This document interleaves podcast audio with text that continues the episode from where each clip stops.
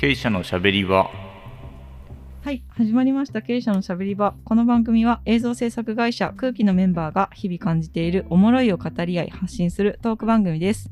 私、空気山内です。空気ヒージャーです。そしてゲストは前回に引き続き、あのロボの吉田です。ピノ野口ですよろしくお願いします。よろしくお願いします。芸術の秋ということで、あのラボ吉田さんとピノ野口さんをお呼びして、はい。えっと、福岡のクリエイターズにちなんだちょっとお話をさせていただいております。うん。えっと、前回はクリエイターズ、今年のクリエイターズこんなのだよみたいなお話をさせていただいたんですけど、えっと、今回はそのクリエイターズに向けて一つのプロジェクトが動いておりまして、そのプロジェクトのメンバーが実は野口さんと吉田さんと私も参加しているということで、と今回はそのプロジェクトについてのお話を聞いていきたいかなと思っております。はい。でそのプロジェクトの名前が、うんえっと、インタラクティブハブ福岡といううんうん はい。ちょっと大行なこれは誰がつけた名前？これはですね、あのラボの人が勝手につけました。ああ、そうなんですか。完全に勝手につけました。えきっかけとしてはもともと多分九州芸工 OB のあの同世代の人たちが福岡のクリエイターの人たち多くてあ誰が言い出すとかなー。く役割分担して一緒に何か作品作ったりイベントやったりっていうことがすごく多くてこれって結構福岡の強みだよねって言ってる。ところがあって、はい。そこをまあ団体にするのかどうするのかわからないけどなんかやった方がいいんじゃないって話し合った時期が実はちょっとだけあったんですよね。でその話し合い自体は止まってるんですけど一応その動き自体には名前つけとこうって言ってあの勝手に本当に私たちあのラボが勝手につけたのがインタラクティブハブ福岡っていう名前ハです。ブ福岡のハブになるぞと。そうそうそう。インタラクティブねインタラクティブ系作るときにっていうきっかけだったんで、インタラクティブと頭につけてるっていう感じです。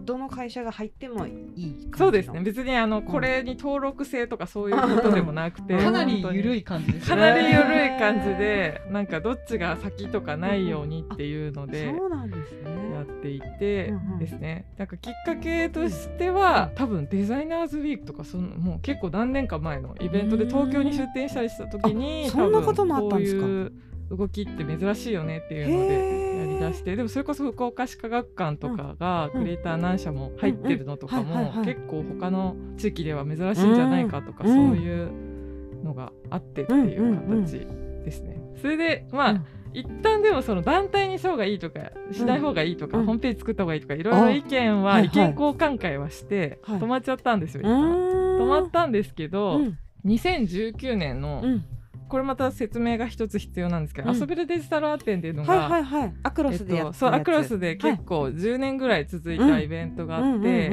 弊社にいるあの元春さんっていうプロデューサーとかをやってる方が取りまとめて、本当に元春さんのネットワークで、いろんなクリエイターが集まってそれこそへもう誰が一番上でとかなくやってるイベントをやってたんですけど、そのイベント自体が結構みんな利益度外視というか、うんうん。もうそれこそ無 PR 料だの場として。ったですよねあれもね。あそうですそうですそううんです行きました。もうすごいたくさん子供が来るイベントとしてやってて、うんうんうんでそこの一枠としてうん。それこそ、うん。きっかけは山内さんで、うん。そうなんですか？え 実は山内さんで、うん。インタラクティブハブ福岡2019としての立ち上げのきっかけは私から言わせると山内さんで、そうなんだ。なんか福初知り 福岡市科学館の打ち上げか何かをやってる時に、うんなんかこれからやっぱりディレクターになるっていうタイミングうんも、うん。のちょっとアシスタントとかやってる時で山内さんが、うんなんかなかなかそのディレクターとして立ってとか自分の企画うをん。通して何かをするっていう機会がないなから。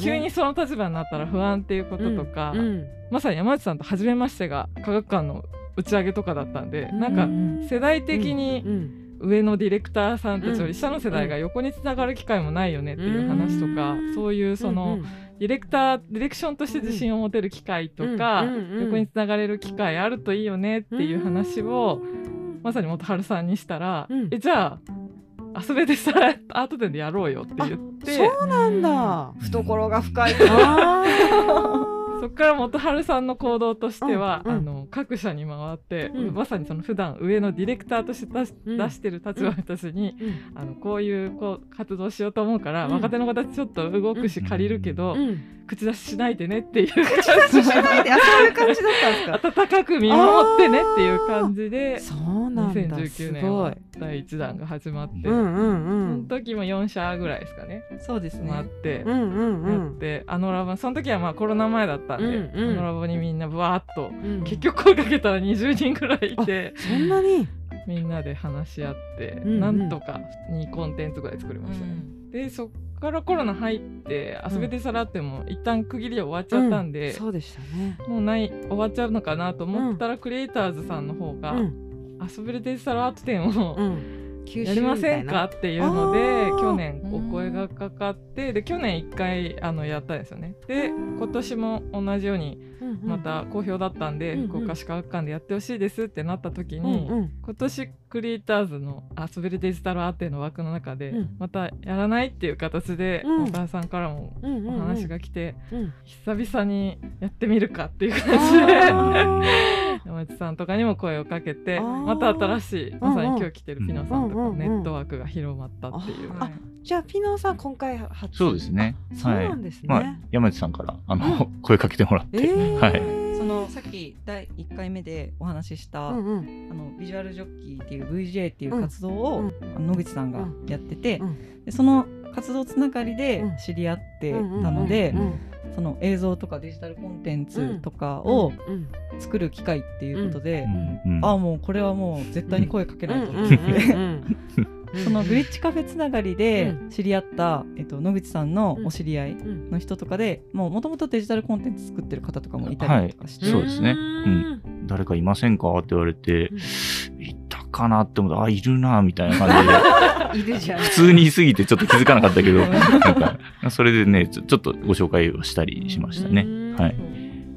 その時、えっと知り合っ野口さんと知り合った当時は、うん。野口さんフリーランスだったんですよね。あそうなんですか？そうですね。うんはい。へもともとフリーランスで、あの、えっ、と、ずっと、えーやってまして、で、うんうん。途中、え会社に一回所属して、また、えっ、と、抜けて、うんで、フリーランスでやって、で、うんコロナ禍で仕事がなくなっちゃーなって、るほど。で、ちょっと仕事をいっぱい取りすぎて困ってるって言ってるピノの社長がいたんで、ちょっと、じゃあ、お願いしますみたいな感じで入れてもらったっていうのが、ピノに入ったきっかけでありますね。うんはい。っていう感じでインタラクティブハブ福岡うん2022が今そうですね。進行中という。各社割と若手の人が参加してる、うん。そうです。比較的若めって感じですね。ちょっと今ここに来てるうんメンバーはその中でも上の方。僕も僕も全然、あの、若手ではないですけど、はい。いやでもそれでも今年私良かったなって思ってるのが、うんなんかその空気とかの界隈の横のつながりって、やっぱ芸工のつながりが結構強いと思うんあですよね。あ、確かに。でも私以降っていうか、うんうん私ぐらいの人から下は、うん同期のつながりとかないままうん各社にこう入ってて、うん。横のつながりがそんなにできにくいっていう状態から、インタラクティブハブ福岡の2019でうんいろいろと作って、うん。今年はまたうん。別のつながりのところから昨日うん。の野口さんに、あの声をかけられたりとかして、つながりが生まれたっていうのが一番良かったかなって、そうですね。はい、今いる3名は芸工ではない？じゃない。じゃないですね。私じゃないです。ああ、はい。そうなんですね。じゃないでまさにここがそうみたいな。そうですね。でもやっぱあの先人の人たちが築いてくれたコミュニティに、コミュニティをなんかさらにこう、うん発展させるじゃないですけど、うんうんうん。それん。はね上の人もそっちの方が嬉しいよね。う。うんん。そういうきっかけになるなんかうん。コミュニティなんじゃないのかなと。うん。うん思って、うん。だからその言ったら誰でも名乗れるというか。みんな入ってる。な。うん。だいそうですね。うん。別に、うん。あなたは認められましたとかそういうものは何もない。参加資格とか、あうん。の実績あのこういう実績がないとみたいなところもないんで、やる気さえあれば。そう 確かに面接なかったですね。は いそうですね。うん。いつの間にか。はね。いや本当にお仕事まあ言ってしまえば、うん。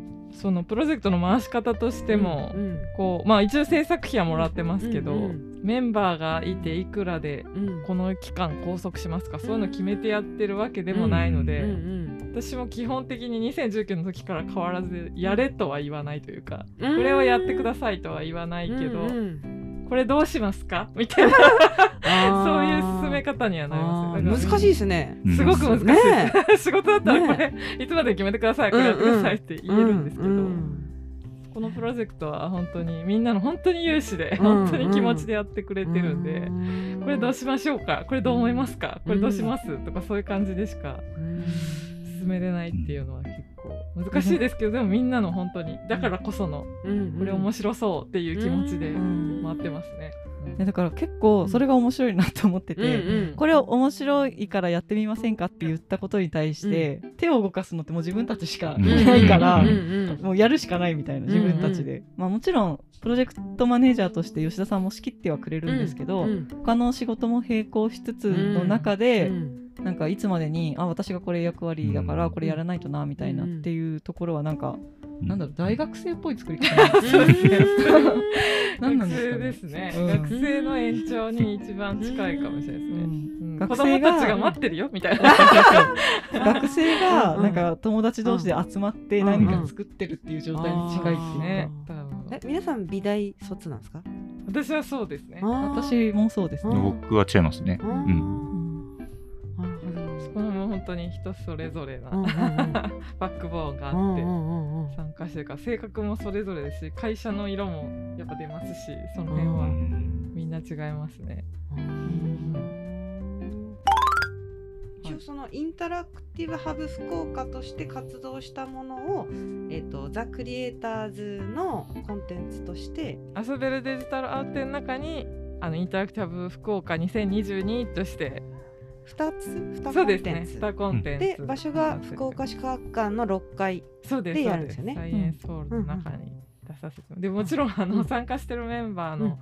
大半はあの、うん。自分の会社のうん。コンテンツもあるんで。あそうですよね。あうん。そうそうだそうだ。空気感も。ね。今林田君が一生懸命やってるそう。ミスターシェイプのそうですそうです。タッチカードの巨大版のやつそうですねそうです。みんななんかだから、業務としてのうん自分のもありながら、こっちもやってもらってっていう、今年しかも新作で出してくれてる会社さんがすごく多いんですよね、ありがたいことに。それは行かなきゃ、今年はですね、うん。旧コンテンツ。多いですね。多いんですよ去今年年より多いですよねきっとね。そうですね、なんやかんや多くなってるのかなっていう、全部あそこの6階にそうですね。そうですねあすみません。空間演出があるからき8コンテン今年は8コンテンうん。でも新作も多いんで何があるのその日になってみないと。えー楽しみですうん楽しみうんですね、本当に。本当めちゃめちゃ子供来ますからめね。ちゃくちゃ来ますね、うん。朝とか並んでたよ確か。へえ そうそうそう。科学館のエスカレーター前前回やった時もそうですけど、子供お子さんやっぱ破壊神なんで、そうですね。耐久性もそうですし、うん。あとそうですね。うんとにかくもう回転率よくうん。回すようにとか、そういうところは気をつけないと、うん。結構難しいところもありますね。うん。なんかそういうなんですかね遊びデジタルアート展としてうん。昔やってた時もそうですけど、うん制作費もらえはもらえるとしても、うん。あのそんなに大きいギャランティーじゃない中でやる分、うん多分みんなあの今回新作をみんな出すのも、うん。こうちょっと実験場じゃないですけど、こう、うんあうん。お子さんこういう行動取るんだうんみたいなこととか、うんなんかそういうのを見見る場うんうん。としても結構機能してるところはうん各社あるんじゃないかなと思いますね。でしょうねこれは壊れるんだとか。なるほどね。うん。そこにはまるんだみたいなのとか。うんこっちの意図してたのと違ううん。はまり方をされてうんそれはそれでなるほど発見っていううのは。ん。みんなやっぱりそこでレスポンスもらってまた次回だったり別の展示場にとんでもないことしだしやらかしますからね子そう。ですね。うん全然壊れるのはもう日常茶飯事なうん。遊びデジタルアート展の時とかうん。特にそうでしたね。控えでもう修理しながらあクリエイターが修理しながらやってるとか毎年。そんなでしたし。なんかそれこそ、えー、とあのラボで今作ってるコンテンツとかで言うと、うん作品そのものじゃなくてどうやって並ばせてどこで待たせるかとか。ああなるほどね。そういうところからあしっかり考える、確かにね。ここで待たせてコロナとかあるしね。がそうなんですよ、うん。だからここでこれ持たせて、うん。ここで選んでもらったらここで人つまらないんじゃないかとか、うん。オペレーションから。そうですね、うん。基本的にスタッフがそんなにつかない展示になってるんで、うん。スタッフがあまりつかない状態で回すには、うんここに説明いるんじゃないか。説明はパネルより映像がいいんじゃないかとかなんかそういうのも。あなかなか難しいけど、うん。そこも含めて体験っていう形で考えないといけないっていうのは大変ですね。なるほど、ーうんうん。面白いですね、うん。なんかあのこの前あのうちの会社決算打ち上げで大阪行って、うん。みんなであの USJ 行ってきたんですけど、うん。あのミニオンのコンテンツがそんな感じでしたね。おー。あうん待機列の間、待待機列も、うんうん。あの列も結構長いんですけど、うん入った後のはいはいはい。説明してくれるコーナーみたいな、うんうん。まあ、茶番っぽくん。こういうコンテンツでこれが注意だよみたいな、はいはいこういうことはしちゃダメだよみたいなことうをんうん。映像でうんうん。楽しくそう説明楽しく説明してくれるところとかがあってう、んそれも含めたコンテンツの時間としてはなんか3 4 0分ぐらいうん。それを含めたらうんあったりとかしてうんうんなんかこれって多分人の流れを組んでの設計なんだろうなと思ってかなり。さすが USJ だなと思って。そういうことですよね。飽きさせないみたいなうん。説明のところから。そうですね体験自体は実は一瞬でもなるほどねなってるところから。あだって空港とかもかなり人を歩かせたりするじゃないですか。うんうんうんあれってあのやっぱ突っ立って待たせるより、ーうん。歩かせた方がストレスが少ないっていううんところで、うんなんか球場近くの駅がめちゃめちゃ長かったりとか、福岡でいうとあのヤフードームとかもね結構駅から遠くて歩,、あー。歩かないといけなかったりとかしますけど、うんうんうんそれはまあ別にそういうことなのかなってちょっと思ったりもするんですけど。